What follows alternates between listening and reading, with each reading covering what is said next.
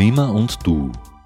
Die Verantwortung für die globale Erwärmung wird seit Jahrzehnten zwischen Politik, Industrie und Konsumentinnen und Konsumenten hin und her geschoben. Was können wir Einzelne wirklich zur Bewältigung der Klimakrise beitragen? Gemeinsam mit Expertinnen und Experten suchen wir nach Auswegen und Lösungen. Die wöchentliche Informations- und Diskussionssendung der freien Medien in Oberösterreich.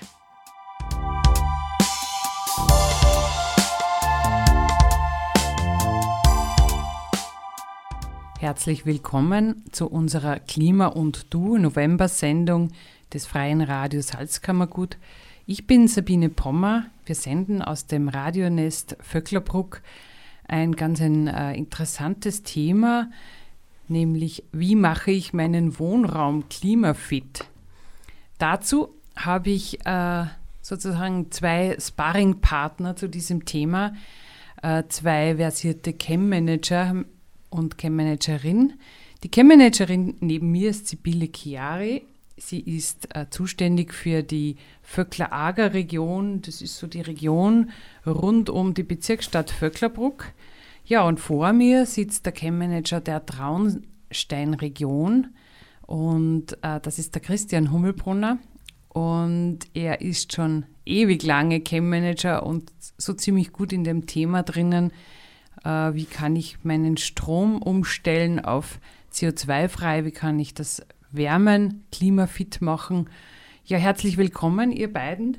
Und wir werden jetzt einmal zuerst starten mit einer kurzen Einführung. Es ist ja heute der 7. November und es werden jetzt äh, demnächst bei der Weltklimakonferenz der COP 27 an die 30.000 Teilnehmer in Ägypten erwartet.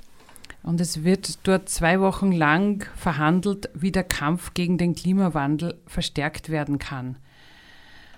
Die Außenministerin Annalena Baerbock aus Deutschland äh, sagt dazu, die Menschheit steuert auf einen Abgrund zu, auf eine Erwärmung von über 2,5 Grad mit verheerenden Auswirkungen auf unser Leben. Ja, die Welt habe alle nötigen Instrumente in der Hand, um auf den 1,5 Grad Pfad zu kommen.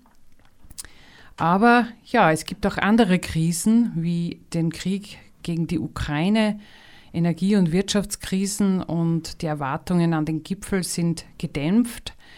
Jetzt äh, fragen wir uns heute in unserer Sendung, wie kann jeder Einzelne etwas dazu beitragen? Nämlich äh, indem man sich einmal selbst fragt, wo produziere ich Treibhausgase? Und da kann man so mal ganz ungefähr davon ausgehen, dass ein Drittel der Treibhausgase auf das Konto Wohnen mit Strom- und Wärmeenergie geht. Ein Drittel ist Mobilität und ein Drittel ist Konsum.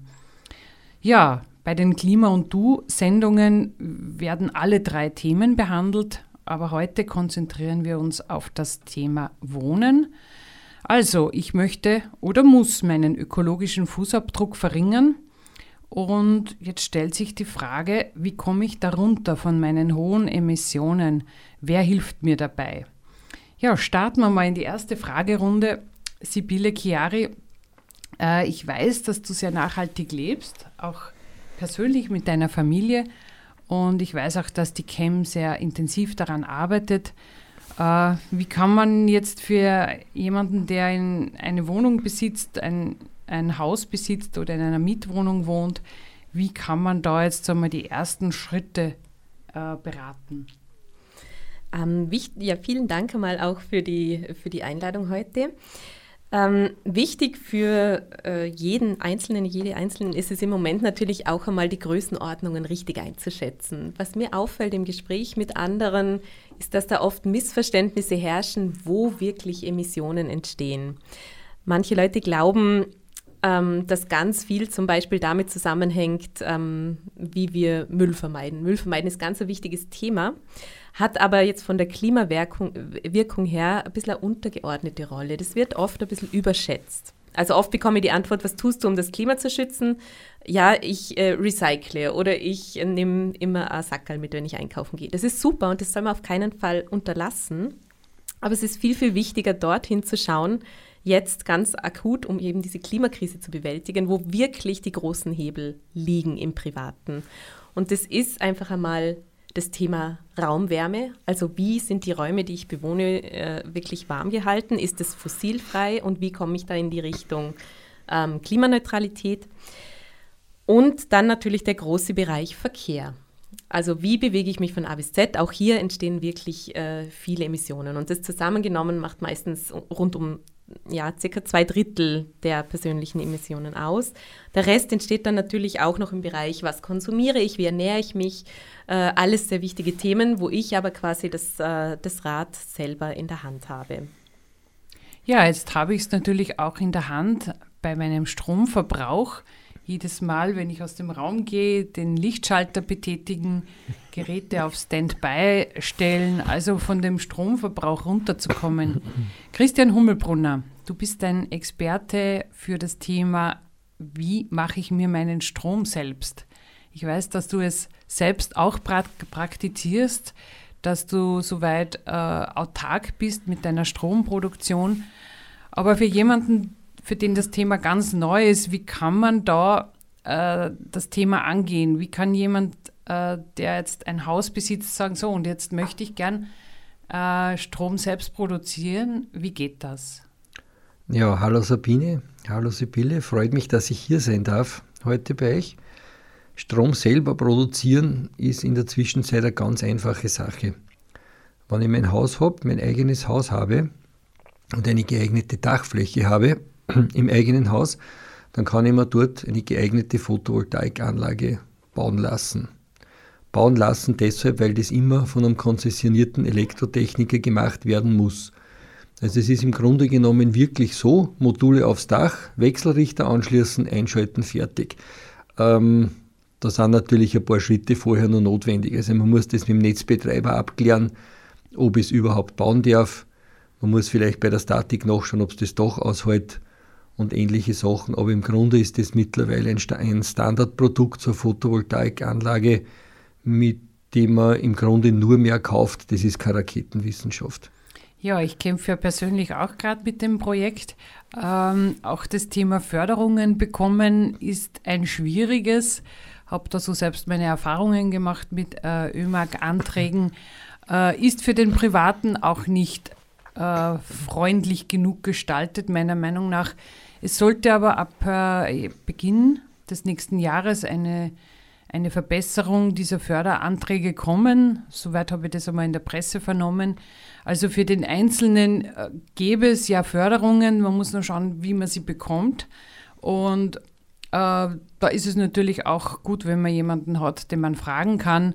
Es gibt ja äh, Gott sei Dank auch schon genug Beratermöglichkeiten, äh, aber es gibt natürlich auch Freunde, Nachbarn, die man fragen kann, wer hat schon eine Photovoltaikanlage, wie, wie geht das?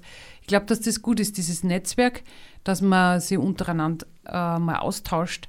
Ebenso wie mit der E-Mobilität, da wird ja auch sehr viel im Privaten darüber diskutiert. Und so kann man also vielleicht auch den nächsten Schritt bekommen, nämlich die Förderung bekommen. Ja, und dann äh, sollte man noch eine Firma finden, die das auch baut. Ist auch nicht so einfach, aber ich glaube, es wird wieder besser werden, dass man auch PV-Anlagenfirmen findet, die das professionell machen. Christian, da hast du auch genug Erfahrung als Chem-Manager wirst du auch Beratung dazu anbieten, nehme ich an. Ähm, ihr habt wahrscheinlich in euren Regionen genug Firmen, die das machen und die, die jetzt auch wieder für nächstes Jahr Kapazitäten frei haben. Ähm, ja, was fehlt noch an Schritten? Wie komme ich zu meinem Stromkraftwerk am Dach oder auch in der Wiese? Christian? Ja, wenn man es äh, ganz von, von Anfang an sich überlegt, ist es doch etwas komplexer, weil es ja eine ganze Menge unterschiedliche Möglichkeiten gibt. Du hast vorher angesprochen, Notstromversorgung, autark sein, nur Photovoltaik. Und man muss sich das gut überlegen, weil eine Photovoltaikanlage ist jetzt nicht per se von vornherein notstromfähig. da braucht es ein bisschen mehr dazu. Das Schöne ist, äh, mittlerweile ist das Thema erneuerbare, erneuerbarer Strom durch Photovoltaik schon wirklich in der Öffentlichkeit angekommen.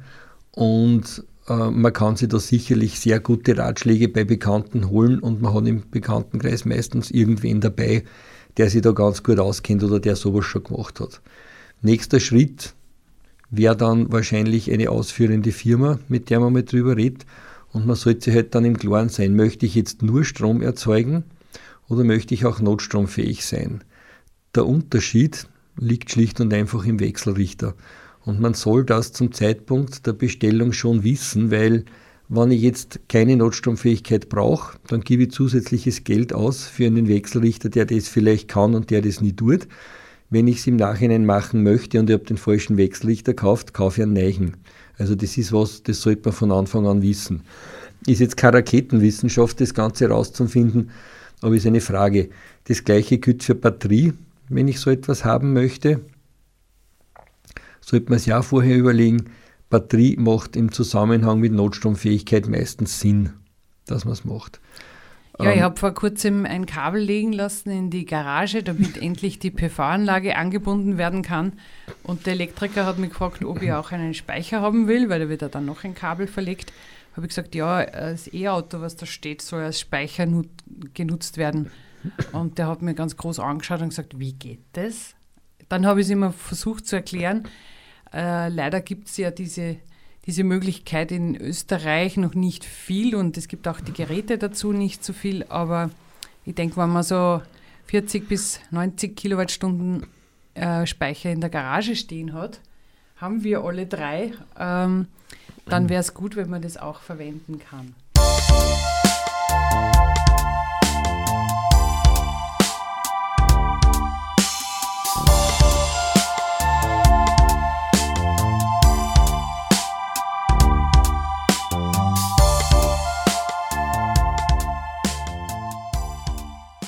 Klima und du sprechen wir über die Produktion von Strom am Dach.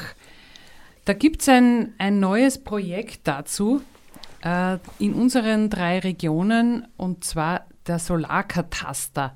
Ein etwas sperriges Wort, äh, das wir gerne erklären möchten. Und äh, wir werden jetzt äh, diesen Solarkataster äh, soweit ähm, erklären, dass jeder, der ein Dach hat, sei es jetzt am eigenen Dach eines Hauses oder auch das Dach einer Wohnanlage, sehr schnell herausfinden kann, ob eine PV-Anlage geeignet ist und äh, auch wo sie am besten geeignet ist. Also äh, man geht in die Homepage der jeweiligen Region hinein und klickt an Solarkataster.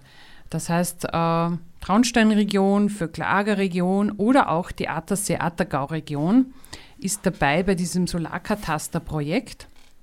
Und dann kann man, äh, findet man einen Plan und dieser Plan geht dann auf, den kann man dann zoomen und sich sein eigenes Haus auswählen.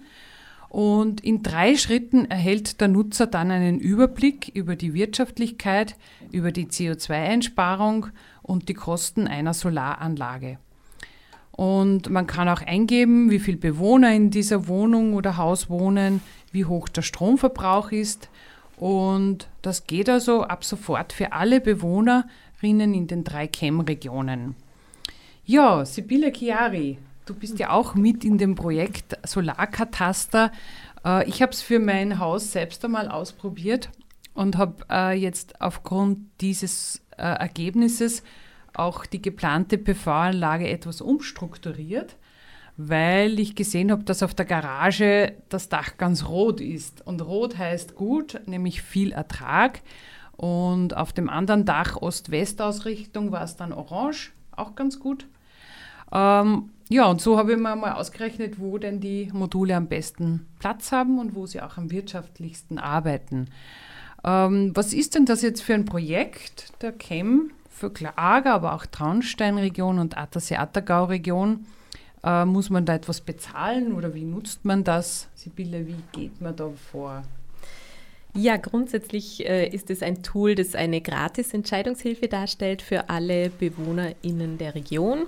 Das heißt, alle, die sich gerade mit dem Gedanken tragen, äh, möchte ich PV, wenn ja, wie viel, was kostet das Ganze, sind gut beraten, einfach hier diese paar Klicks in Anspruch zu nehmen ähm, unter eben Solarkataster vöckler-ager.at beziehungsweise Christian, deine Adresse wäre dann auch Solarkataster-Traunsteinregion. Traunsteinregion entsprechend. Aber man kann es auch googeln. Also wenn genau, man Solarkataster eingibt und äh, die Region, den Regionsnamen eingibt, kommt man direkt dazu.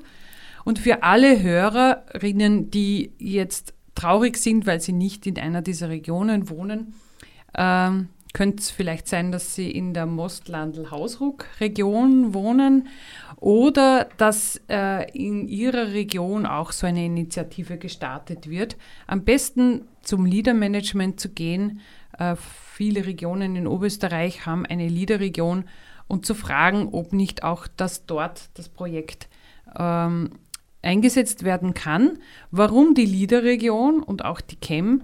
Denn äh, die Fördermittel kommen zu 60 Prozent aus diesen jeweiligen Leader-Töpfen. Das sind äh, Fördertöpfe, äh, die stammen aus EU, Bund und Land.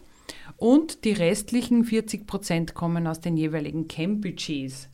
Soweit kann das aber auch in den, wie gesagt, in den anderen Regionen eingesetzt werden. Für die Benutzer ist diese Plattform kostenlos und ähm, man kann also hineingehen und das ausprobieren. Man kann es auch für ein anderes Haus einmal ausprobieren, wenn man noch nicht in einer dieser Regionen wohnt. Aber wie gesagt, dann einmal schauen, ob man nicht in der jeweiligen Liederregion wohnt und ob nicht dort auch diese Initiative gesetzt werden kann.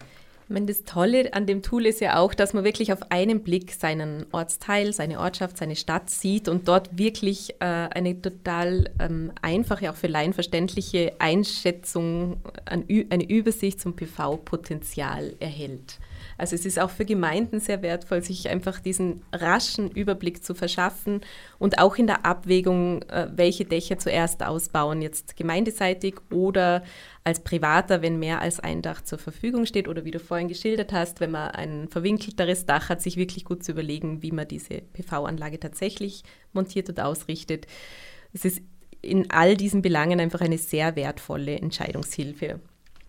Ja, Christian Hummelbrunner, Chem-Manager der Traunstein-Region. Du bist Projektleiter dieses Projekts gemeinsam mit dem Technologiezentrum Gmunden. Ähm, haben wir irgendwas vergessen dazu? Na, Im Grunde genommen ist es ganz genau auf den Punkt gebracht, was ihr gesagt habt. Es ist ein Online-Tool, das ist kostenfrei erreichbar.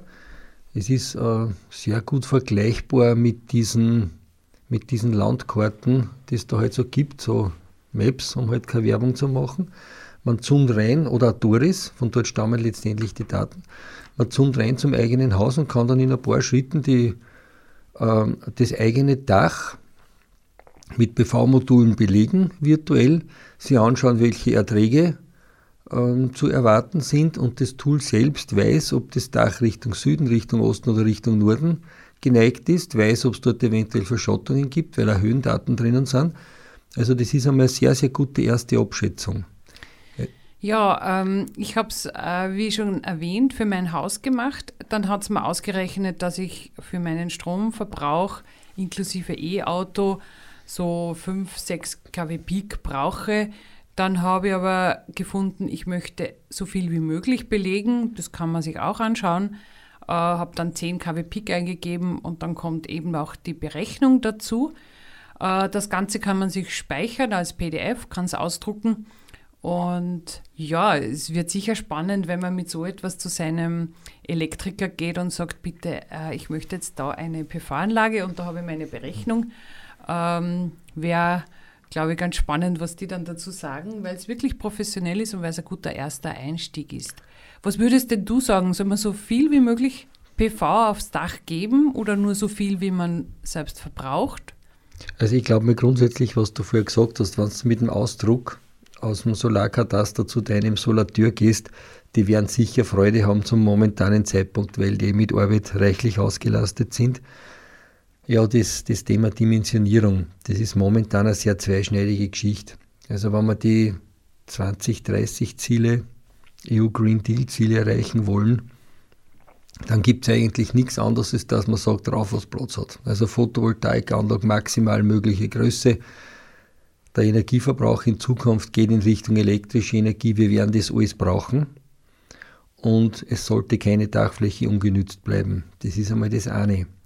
Das zweite, der erste Schritt, wenn ich eine PV-Anlage bauen möchte, ist diese Meldung an den Netzbetreiber. Also bei uns in der Region ist das die Netz Oberösterreich. Das ist eine Netzmeldung, die ich dort mache, oder genau genommen ein konzessionierter Elektrotechniker.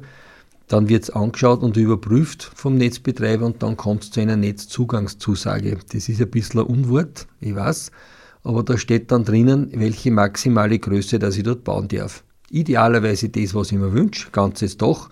Möglicherweise, wenn das Netz schon an Kapazitätsgrenzen angelangt ist, kriege ich nicht die ganze, die ganze Größe, die ich mir wünsche, zugesagt.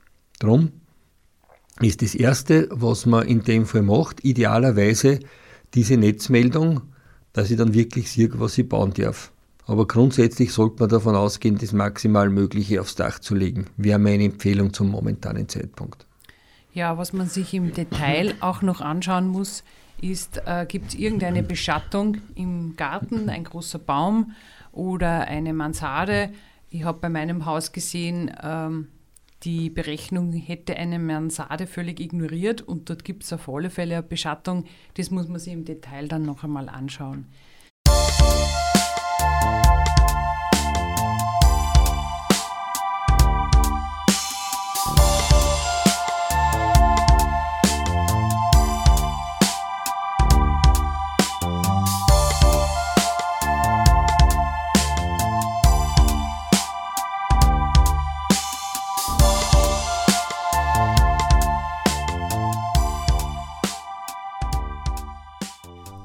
sprechen in der Sendereihe Klima und Du. Wir sprechen in der Sendereihe Klima und Du über den, die Stromproduktion am eigenen Haus beziehungsweise auch über das Thema Wärme. Äh, wenn ich jetzt äh, noch fossile Brennstoffe verheize, äh, wie gehe ich da vor? Ich habe schon mit vielen Leuten darüber gesprochen, die sagen dann so, naja, ich habe noch eine alte oder eine Ölheizung, die ist noch gar nicht so alt. Wäre es nicht besser, wenn ich die noch äh, so lange verwende, äh, solange es noch geht? Äh, Christian Hummelbrunner, was ist da so deine Meinung dazu? Ja, das Thema Wärme äh, hat ja verschiedene Aspekte. Also das eine davon ist, dass ich einen bestehenden Kessel durch einen neuen ersetzen kann. Das zweite sind aber, sind aber durchaus Effizienzmaßnahmen. Also was ich auf jeden Fall machen kann, sind Maßnahmen zu setzen, um Energie einzusparen. Und da gibt es ein paar relativ einfache Methoden. Also was möglicherweise nicht so bekannt ist, ein Grad weniger Raumtemperatur spart ungefähr 6% Heizkosten. Das ist eine ganze Menge. Also das zahlt sich schon aus, dass man sich das, das durchaus anschaut. Ähm, das zweite, Wärmeverluste, ist ein Riesenthema. Beispielsweise Fenster. Also es zahlt sich aus, einmal zum Schauen, ob die Fenster dicht sind. Fenster einstellen bzw. neue Dichtungen ist eine durchaus einfache Möglichkeit, entsprechende Heizkosten einzusparen. Das dritte, ich kann mir anschauen, ob im Keller, wo meine Heizungsanlage ist, auch die ganzen Rohre entsprechend gedämmt sind. Also all dies organisatorische Maßnahmen, ähm, Effizienzmaßnahmen ist ein Schritt, den kann man ganz leicht machen. Den kann man machen, bevor man darüber nachdenkt, ob man überhaupt eine neue, einen neuen Kessel einbauen möchte. Das zweite, Kesseltausch ist zum momentanen Zeitpunkt ähm, sehr angesagt, sage ich mal. Es gibt Förderungen, es gibt sehr gute Förderungen, speziell für alle die Menschen, die ein niedrigeres oder ein nicht allzu hohes Einkommen haben. Also da geht im Rahmen der Maßnahme sauber heizen für alle die Förderung bis an die 100 Prozent. Ich weiß, das klingt jetzt ein bisschen unglaubwürdig, ist aber tatsächlich so. Also sauber heizen für alle mit bis zu 100 Prozent beim Tausch von einem fossil betriebenen Gerät, also Öl, Gas, durch ein nachhaltiges Heizsystem, wie Nahwärme oder wie Pellets oder wie Hackschnitzel oder wie Wärmepumpe. Ich habe das bei meinem Haus vor einigen Jahren auch gemacht und habe eine Pelletsanlage eingebaut. Äh, was man zuerst braucht, ist einen Energieberater. Da ruft man oder kontaktiert den Energiesparverband Oberösterreich und ähm, gibt bekannt, dass man seine Heizanlage ändern will. Und dann kommt der Energieberater äh, in die Wohnung, in das Haus und berät genauso wie du gesagt hast, wo kann man denn Wärme einsparen, wie geht das? Und äh, das, die zweite Frage, Frage ist dann eben, äh, wie schaffe ich den Umstieg auf nicht fossilen Brennstoff? Das hängt natürlich vom Haus ab. Ich habe ein altes Haus ohne Fußbodenheizung, also war es eine Pelletsheizung, die äh, jetzt äh, wirklich sehr gut funktioniert. Und was mich auch überrascht hat, dass also äh, auch ich ähm, eine gute Förderung bekommen habe und dass das schaffbar ist. Ähm, man braucht ein bisschen einen langen Atem, bis man die ganzen Förderungen dann beieinander hat. Aber soweit ist es jetzt sicher die beste Zeit, äh, das anzugehen. Und äh, ja, wie du gesagt hast, äh, für die, die wenig Einkommen haben, ist es bis zu 100 Prozent gefördert. Und das Sauberheizen für alle aber auch der Energieberater wird das äh, jedem auch vorlegen und wird ausrechnen, wie viel Förderungen man bekommt. Also das äh, ist sicher eine tolle Geschichte. Ihr in den beiden Camps seid ja auch aktiv unterwegs zu dem Thema Raus aus Öl und Gas. Sibylle, Chiari? Mhm. Ja, also es ist natürlich äh, für alle relevant, äh, Heizungen zu tauschen, unabhängig davon, ähm, wie die Einkommenssituation ist, also auch Haushalte, die nicht jetzt, äh, sage ich mal, Sozialhilfe beziehen oder eine GIS-Befreiung haben, was die Voraussetzung dafür wäre, dass eben der Kesseltausch dann auch wirklich über das äh, Sauberheizen für alle bis zu 100 Prozent gefördert wird. Also jetzt sage ich, für den Rest der Haushalte, die interessiert sind am Kesseltausch, ist die Förderung aber auch wirklich äh, interessant. Also bis zu 50 Prozent äh, der Kosten werden hier durch Förderungen abgedeckt. Es ist von dem her wirklich der Moment gekommen, um jetzt das System zu tauschen. Und wir unterstützen natürlich da auch mit Informationen innerhalb der Camps. Und ähm, auch das ist jetzt natürlich keine Hexerei vom Ablauf her, diese drei Schritte, die es im Wesentlichen braucht, von der Energieberatung, Registrierung über die Antragstellung und dann einfach diese, ähm, genau, dieses äh, Berichtlegen über die Rechnungen, die tatsächlichen Kosten das ist wirklich gut schaffbar und auch für Menschen, die noch nicht so viele Erfahrungen mit Abwicklung von Förderungen haben, bewältigbar. Ja, ihr beide seid ja auch viel in Gemeinden unterwegs. Äh, ich weiß es aus meiner Tätigkeit bei den Gemeinden, dass leider noch äh, sehr neue Gebäude an Gas angeschlossen wurden. Ähm, in meiner Gemeinde wurde auch gerade wieder ein neues Gebäude gebaut und an Gas angeschlossen. Äh, das ist schon jetzt eine Riesenaufgabe für Gemeinden, auch hier ähm, den Ausstieg zu schaffen. Und dazu gibt es ja auch Förderungen, aber es muss die Gemeinde wollen und da müssen alle an einem Strang ziehen. Sibylle, du hast 29 Gemeinden in deiner, Geme in deiner Region. Christian Hummelbrunner, ähm, du hast wie viele? 13. 13 Gemeinden. Ja, in der Attersee-Attergauer Region sind es auch noch einmal so viele. Also äh, eine große Aufgabe für euch, das zu schaffen. Auf jeden Fall eine große Aufgabe und es ist auch Kreativität gefragt. Also auch, was macht man mit solchen äh, äh, gestrandeten Entscheidungen, gestrandeten Investments in Infrastruktur, die jetzt in der Form in naher Zukunft nicht mehr benötigt wird. Da bleiben natürlich ähm, Speichersysteme, Leitungen etc. in Zukunft brach oder auch nicht, je nachdem, ob man, ob man auch äh, Ideen entwickelt, diese Leitungen nachzunutzen. Genau, da ist sicher noch sehr viel Innovationsraum möglich und äh, ja, da sind wir sehr gefordert, gemeinsam mit den Gemeinden an guten Lösungen zu tüfteln. Ja, genau, da sind wir schon bei meiner nächsten Frage. Wir haben so viele Gasleitungen, kann man die nicht einfach mit Biogas befüllen, Christian? Ja, das wäre eine Möglichkeit. Ähm, letztendlich stehen wir ja vor der Situation, dass von den Solarerträgen ungefähr drei Viertel im Sommerhalbjahr und ein Viertel im Winterhalbjahr stattfinden. Beim Verbrauch ist es umgekehrt. Das heißt, wir müssen in irgendeiner Art und Weise den, die Energie vom Sommer in den Winter bringen. Und da gibt es im Grunde genommen eigentlich nur eine einzige Möglichkeit. Und das ist Wasserstoff. Man kann in weiterer Folge den Wasserstoff dann weiterverwandeln in Methan, also, also Gas oder auch in Flüssigbrennstoffe. Aber Wasserstoff ist da sicher die geeignete Möglichkeit. Und viele von diesen Speicher, die jetzt für Gas vorgesehen sind oder auch die Leitungen, die funktionieren auch mit Wasserstoff. Nicht alle, bei ein paar werden wir Sachen wahrscheinlich ändern müssen, aber grundsätzlich wären die schon verwendbar in dieser Richtung.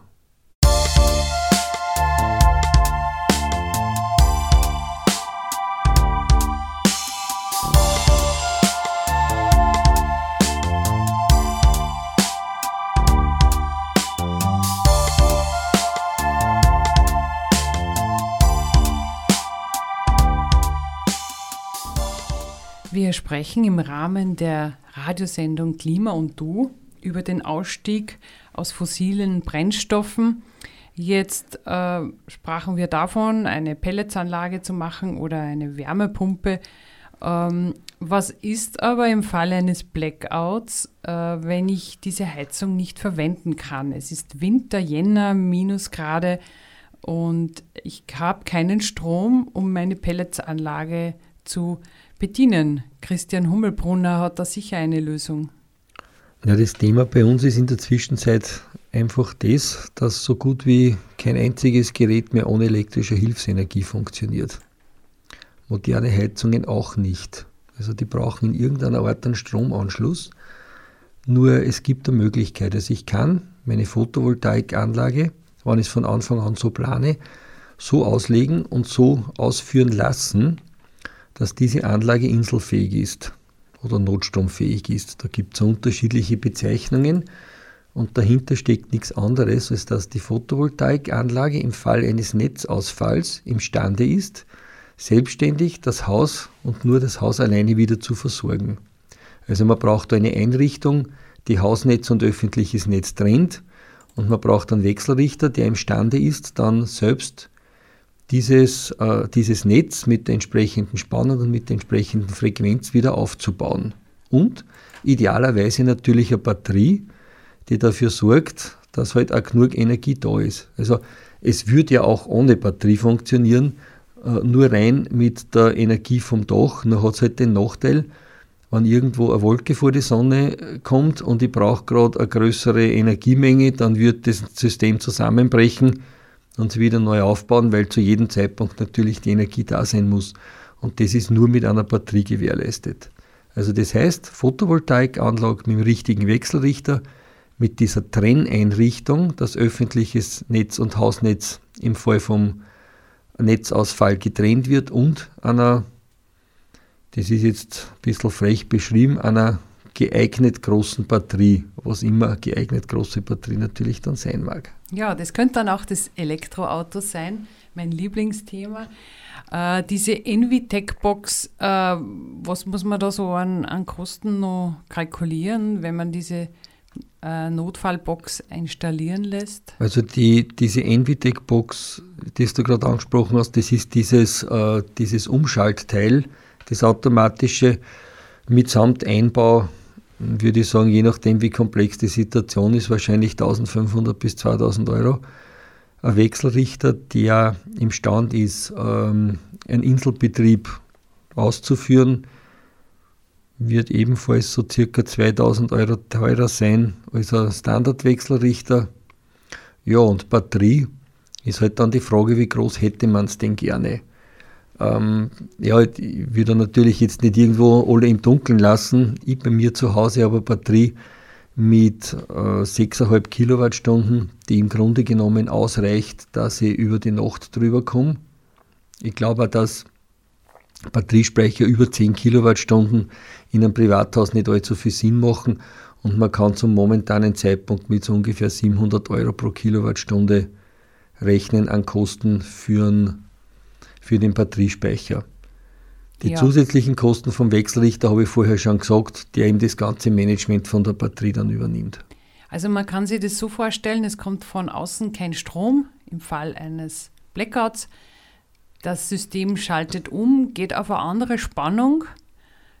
Äh, es ist im Haus dann äh, sozusagen Selbstversorgung. Mhm. Und wenn dann wieder Strom von außen kommt, dann weiß die NVDEC-Box jetzt na, heißt wieder umschalten? Genau, wann, wann wieder, es wird ja diese Anlage, also startet selbst im, im Inselbetrieb hoch.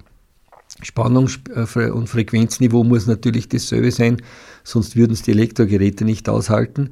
Aber der Wechselrichter, der das managt, überwacht gleichzeitig das Netz von außen. Oder überwacht gleichzeitig, ob das Netz von außen vorhanden ist oder nicht.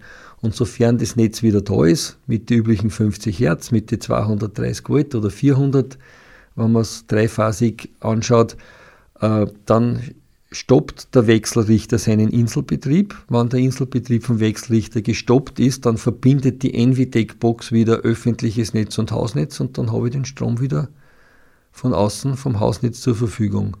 Und dann würde der Wechselrichter wieder netzparallel drauf synchronisieren und wieder Strom erzeugen und einspeisen, so wie er es vorher vor dem Blackout gemacht hat. Und das alles vollautomatisch. Und das dauert alles nur im Grunde unterhalb einer Minute, diese ganzen Vorgänge. Ja, ihr beide macht in den Camps ja auch Veranstaltungen dazu. Die Termine findet man auf euren Homepages, aber auch im Facebook seid ihr aktiv, im, auf Instagram. Also einfach liken, Chem Vöckler Ager, Chem Traunstein-Region, Chem Attersee-Attergau und da findet man alles zu diesen Infoveranstaltungen.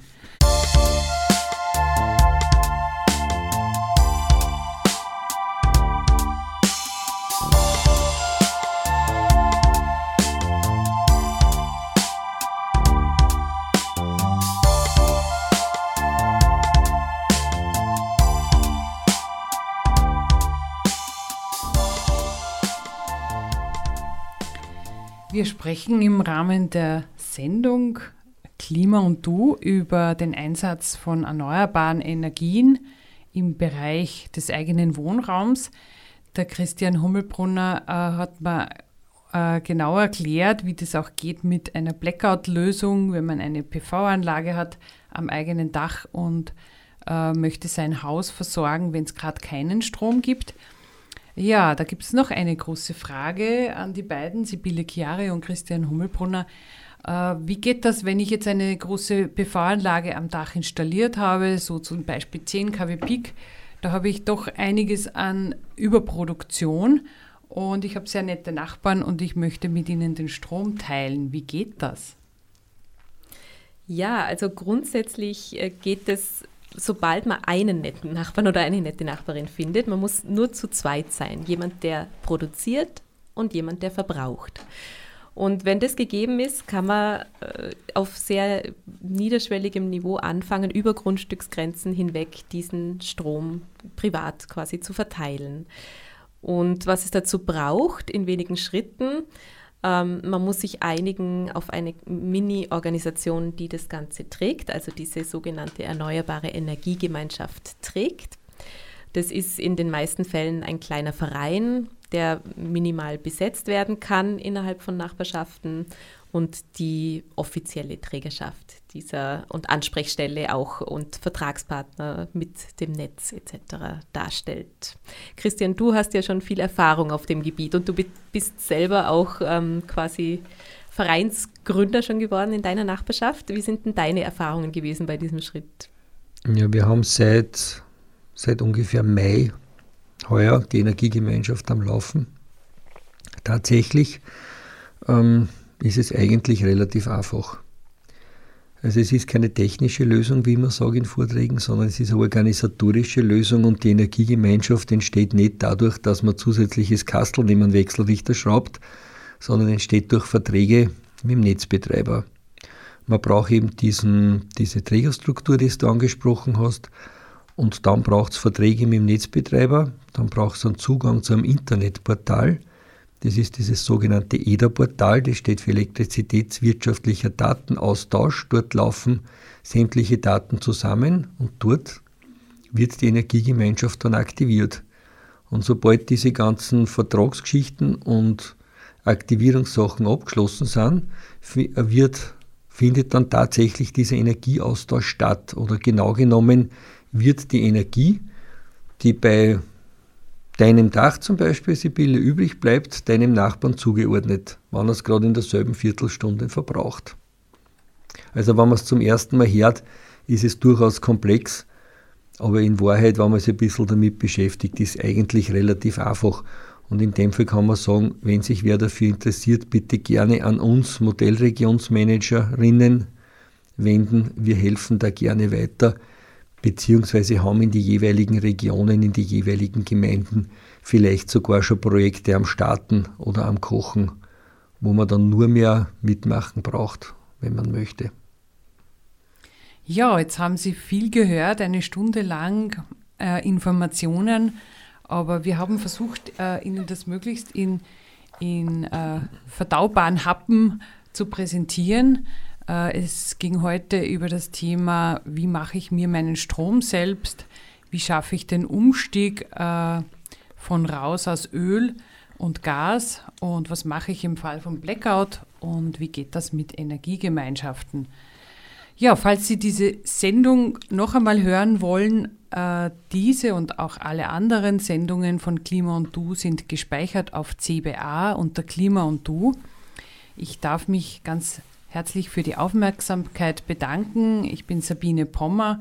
Gemeinsam mit Sibylle Chiari und Christian Hummelbrunner haben wir heute diese Sendung gestaltet und werden auch im Weiteren äh, solche Sendungen gestalten. Und Sie finden auch einiges unter Kemmazam im CBA als Podcast gespeichert. Also Sie können sich auch in Ruhe zurücklehnen, die Kopfhörer aufsetzen und ja, unseren Infos zuhören.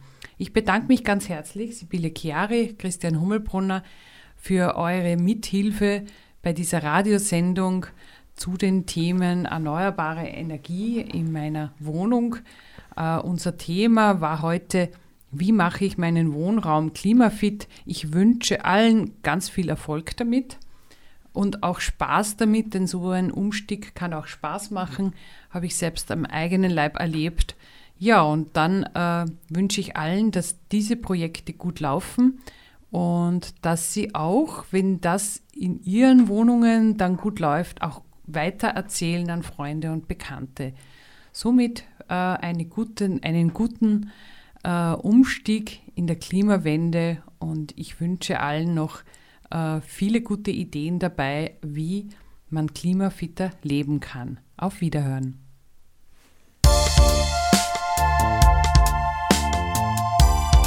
Klima und Du.